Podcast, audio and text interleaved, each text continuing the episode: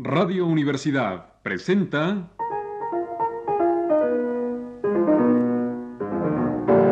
El Rincón de los Niños, un programa de Rocío Sanz.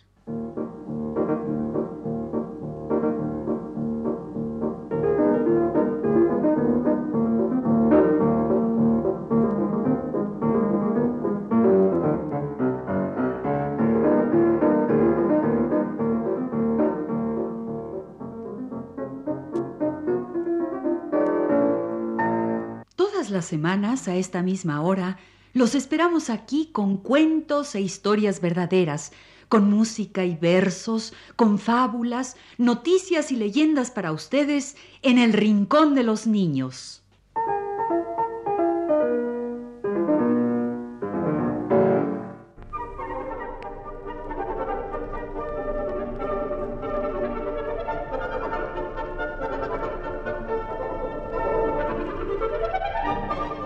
El flautista de Hamelin.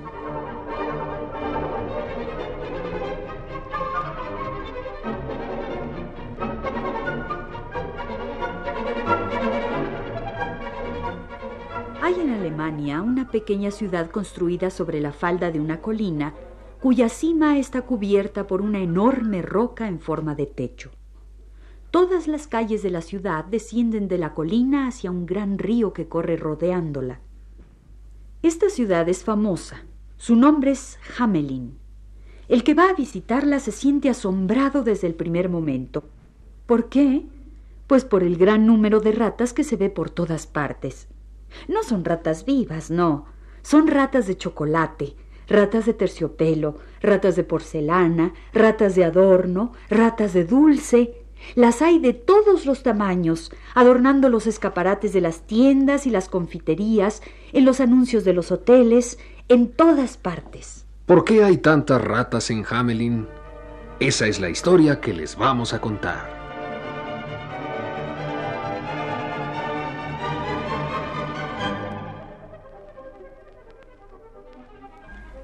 Hace muchísimo tiempo, la ciudad de Hamelin estaba infestada por las ratas. Era una verdadera plaga. Había ratas en las casas, en los almacenes, en las iglesias, en los parques, por todos lados. Nadie se podía librar de ellas. Anidaban en los armarios, entre los sombreros, mordían a los niños en sus cunas, dormían en las camas, se llevaban de la mesa la comida acabada de servir, se robaban el queso y roían las confituras. Subían y bajaban por las cortinas, arañaban a perros y gatos y aturdían a las gentes con sus chillidos. Y la cosa empeoraba cada día, al extremo de que las gentes, no pudiendo soportar más, se fueron todas juntas al ayuntamiento de la ciudad y le gritaron al alcalde. Señor alcalde, ¿quiere usted decirnos para qué le estamos pagando? ¿De qué sirve que sea usted alcalde si no nos puede librar de esas inmundas ratas? Sí, o nos libra de las ratas o nos libramos de usted. El pobre alcalde quedó más muerto que vivo con tan terribles amenazas. Sentado en su gran sillón de cuero, con la cabeza entre las manos, pensaba y pensaba sin cesar. ¿Qué voy a hacer? ¿Qué voy a hacer? En eso se oyó un golpecito a la puerta. El alcalde pensó, han de ser esas malditas ratas, pero... Alguien tocaba a la puerta. El alcalde, poniéndose muy serio e importante, se estiró la levita y dijo, Adelante, adelante.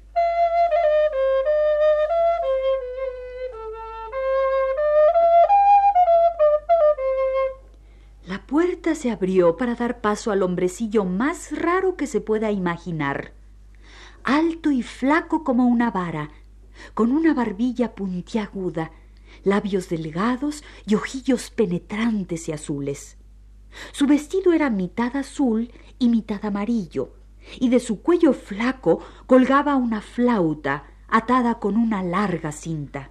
El hombrecillo se acercó al alcalde y le dijo, He sabido que las ratas están causando destrozos en esta ciudad. Eso lo sabe todo el mundo. Pero yo vengo a libraros de ellas. ¿Vos? ¿Y cómo lo lograréis? Eso es cuenta mía. Las gentes me llaman el hombrecillo de la flauta. Y yo sé la manera de atraer hacia mí a todo lo que camina, nada o vuela. ¿Cuánto me daréis si os libro de las ratas? Lo que queráis. Diez mil monedas de oro. Trato hecho.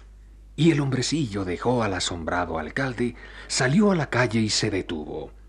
Se llevó la flauta a los labios y empezó a tocar una melodía extraña.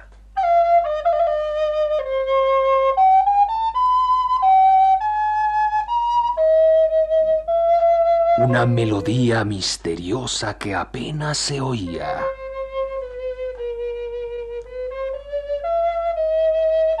A los primeros sones de aquella música misteriosa se oyó como un murmullo que fue creciendo, creciendo, hasta transformarse en un gruñido sordo. Luego más fuerte, hasta llegar a un ruido atronador.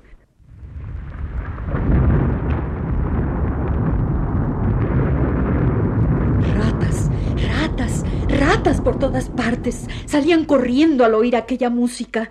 Ratas grandes y pequeñas, gordas y flacas, viejas y jóvenes, ratas papás y mamás, ratas abuelas, ratas chiquitas, todas salían bailando, corriendo hacia la música, ratas de todas partes.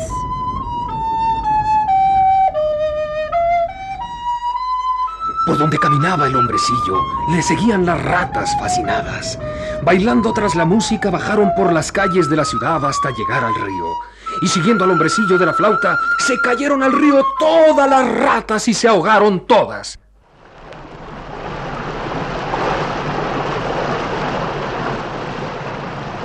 Todas menos una. Una gran ratota gris que estaba tan gorda, tan gorda, que no se hundía y nadando, nadando, llegó hasta la otra orilla y huyó toda mojada para siempre.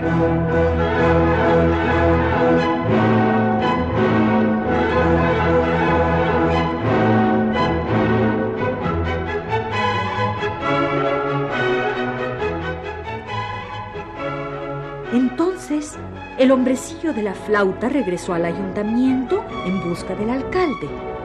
En la ciudad había gran fiesta. Todos celebraban la huida y muerte de las ratas. Al fin se veían libres de la plaga que sufrieran tantos años.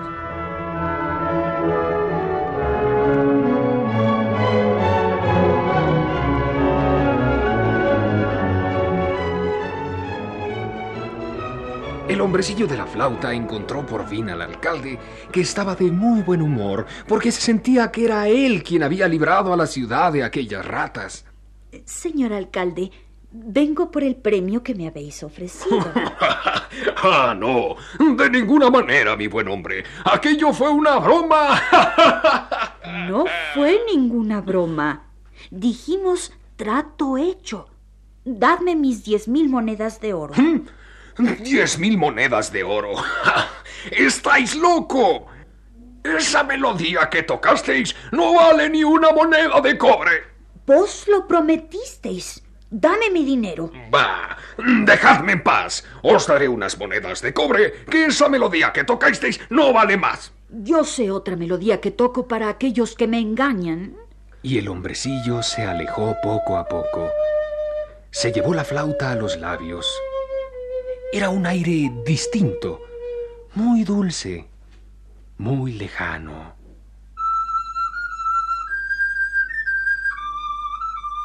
Y entonces, a los primeros sones de aquella música misteriosa, se oyó como un murmullo que fue creciendo, creciendo.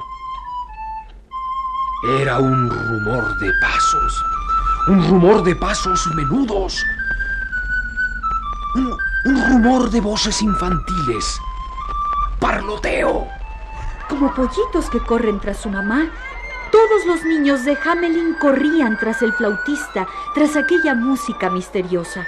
Niños y niñas, grandes y pequeños, con sus caritas de rosa, con sus ojitos brillantes, corrían por las calles de la ciudad tras la música del hombrecillo. Niños y niñas, fascinados tras la música, bajaban, bajaban hacia el río. ¡Detenedle! ¡Detenedle! ¡Nos roba nuestros hijos! ¡Detenedle! ¡Detenedle! ¡Van todos hacia el río! Pero la misma música que se llevaba a los niños detenía como estatuas a los adultos, a las personas mayores. El alcalde, sin poder moverse, gritaba. Eh, ¡Toma! ¡Toma tu premio! ¡Detenedle! ¡Detenedle! Y el hombrecillo de la flauta, con todos los niños detrás, ya iba llegando al río. El alcalde engañador, casi ronco de gritar, aullaba aún. Eh, eh, ¡Toma tus diez mil monedas de oro! ¡No quise engañarte! ¡Detenedle! ¡Detenedle! ¡Se llevan nuestros niños! ¡Ya llegan al río! ¡Los va a ahogar! ¡Los va a ahogar! Pero el hombrecillo de la flauta, con todos los niños de Hamelin detrás, dio la vuelta y retornó por la larga calle que sube hasta la colina. Y las gentes los veían pasar sin poder moverse, fijos por aquella música misteriosa que fascinaba a los niños y no dejaba moverse a las personas grandes.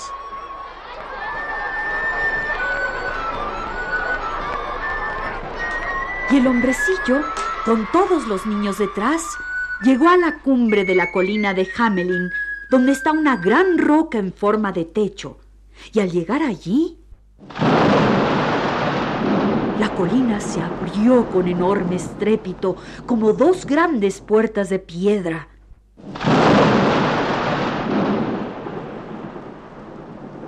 El hombrecillo penetró en el interior, siempre tocando su flauta, y todos los niños de Hamlin entraron tras él.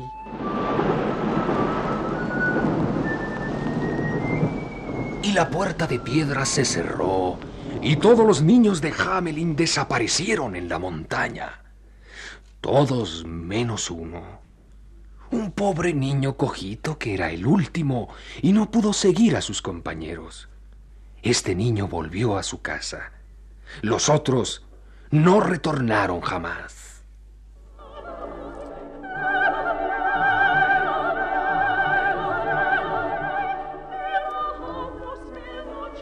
Pasaron los años. Aquella rata gris, la única que logró salvarse de todas las ratas de Hamelin, era ya tatarabuela, y sus nietecitos le preguntaban Abuela, abuela, ¿por qué seguiste aquella música? Ah, pequeños. Cuando oía aquellos sones, veía ricos quesos, olía barriles de mantequilla, saboreaba mermeladas. Era un encanto aquella música, fascinaba, maravillaba. Yo veía delante de mí un gran queso de bola, riquísimo, que rodaba y rodaba y me decía, ven, cómeme, cómeme. Y en eso estaba cuando sentí que me caía al río y pude salvarme de puro milagro. Y al niño, al único niño que no entró en la montaña, le preguntaban las gentes de Hamelin. ¿Qué sentiste? ¿Por qué seguiste aquella música? Y él respondía.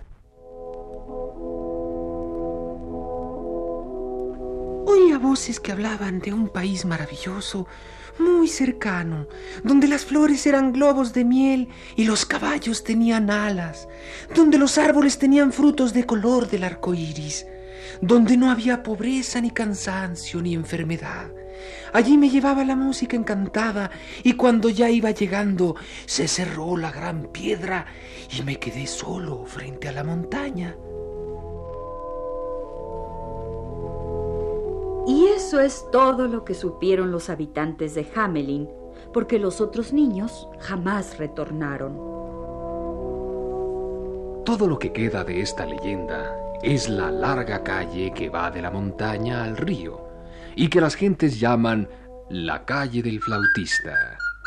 Y las ratas, las ratas de juguete, de terciopelo, de dulce, que adornan los escaparates de la ciudad de Hamelin.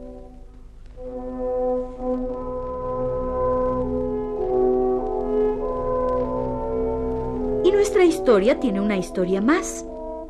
Años más tarde aparecieron en Transilvania unas gentes que vestían de manera fantástica y maravillosa y que contaban que descendían de un pueblo que había estado prisionero largos años en el corazón de la montaña. ¿Serían tal vez los descendientes de los niños que una vez se robara el flautista de Hamelin?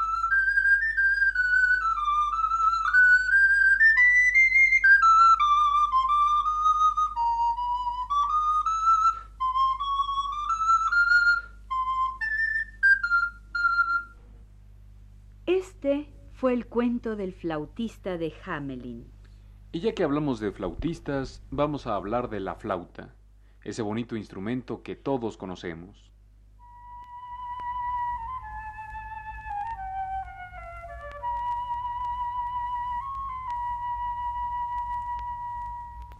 ¿Oyeron?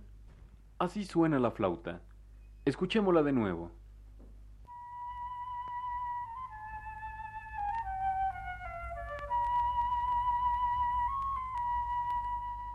Este es el sonido de la flauta traversa, la que se toca usualmente en las orquestas y bandas. Se llama traversa porque se toca atravesada, es decir, de lado. Está hecha de metal, es un tubo de plata largo y delgado.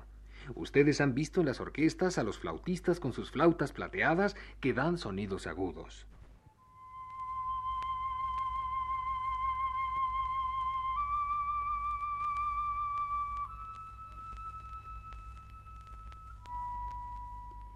La flauta tiene un hermanito menor, el pequeño flautín, que da sonidos aún más agudos.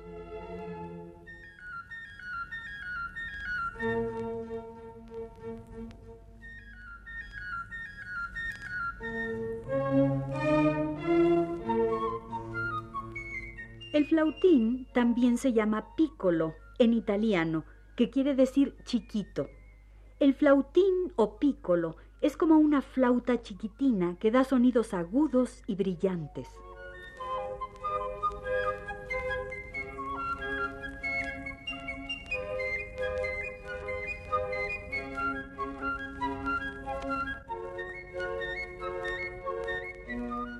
Así tenemos la flauta y el flautín, que son los que ustedes pueden ver y oír en bandas y orquestas, porque son los que más se usan.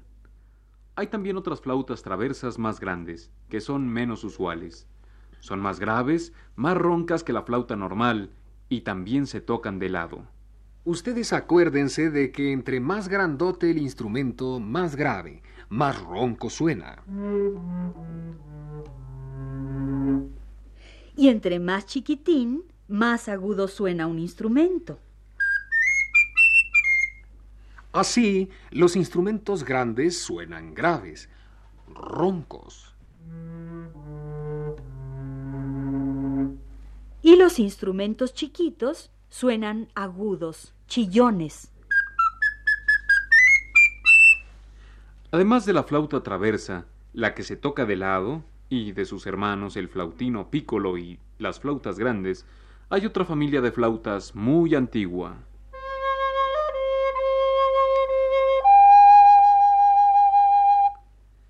Es la familia de las flautas dulces, y estas sí no se tocan de lado como las otras, sino derechitas, por lo que también se les llama flautas rectas. Y también se les llama flautas barrocas y flautas de pico a las flautas dulces.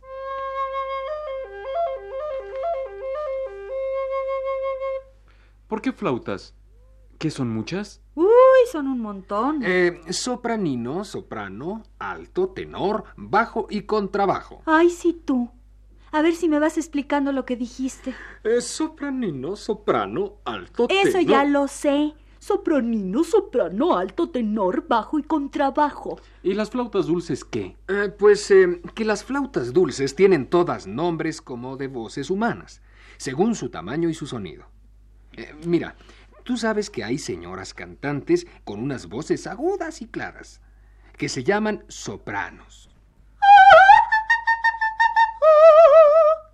Y otras señoras que cantan más abajo. Una furtiva lágrima. Esas se llaman contraltos o altos. ¿Y qué tienen que ver todas esas señoras con las flautas? Espérate. Pues que las flautas, según sean más aguditas o más graves, se llaman también sopranos o altos, como las cantantes. Ah. Y las otras flautas de la familia, las que suenan como las voces del hombre, también se llaman como las voces humanas. Tenor y bajo.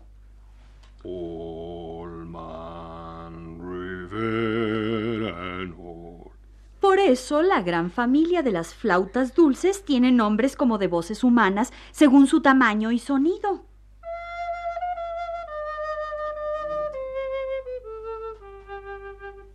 Pero hay una flautita dulcecita aguda más arriba del soprano que se llama sopranino y es chiquitina. Y una grandota ronca y grave que se llama contrabajo, más abajo que el bajo.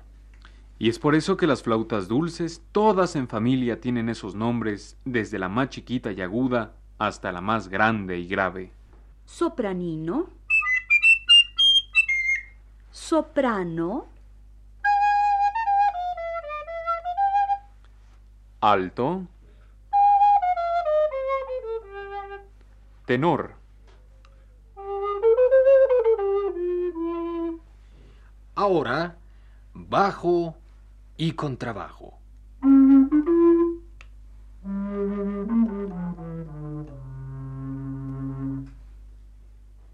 Escuchemos música con flautas dulces, música para niños y tocada por niños.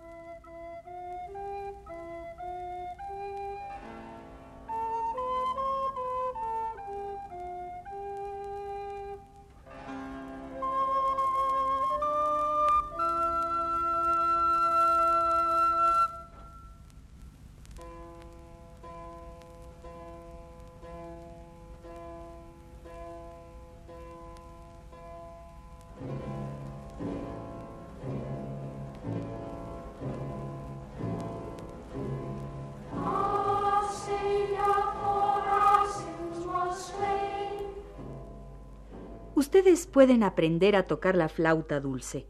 Es un instrumento bien bonito y fácil de aprender, aunque como todos los instrumentos hay que aprender a tocarlo bien. Hay clases de flauta dulce para adolescentes y adultos en la Casa del Lago, en el bosque de Chapultepec. Y en el atelier, en Comercio 40, Departamento 10, hay clases de flauta dulce y otras cosas bonitas para los niños. Terminemos nuestro programa de hoy escuchando más flautas dulces en la música para niños de Karl Orff.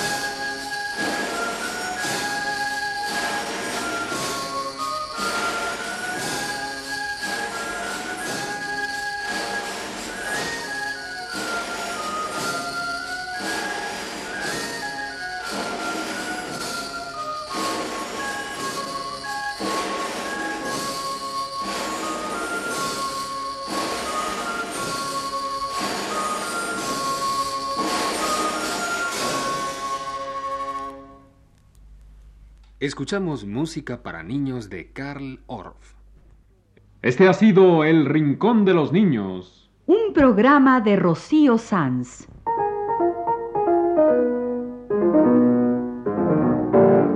Asistente de producción, Leonardo Velázquez. Colaboración del flautista Jaime González.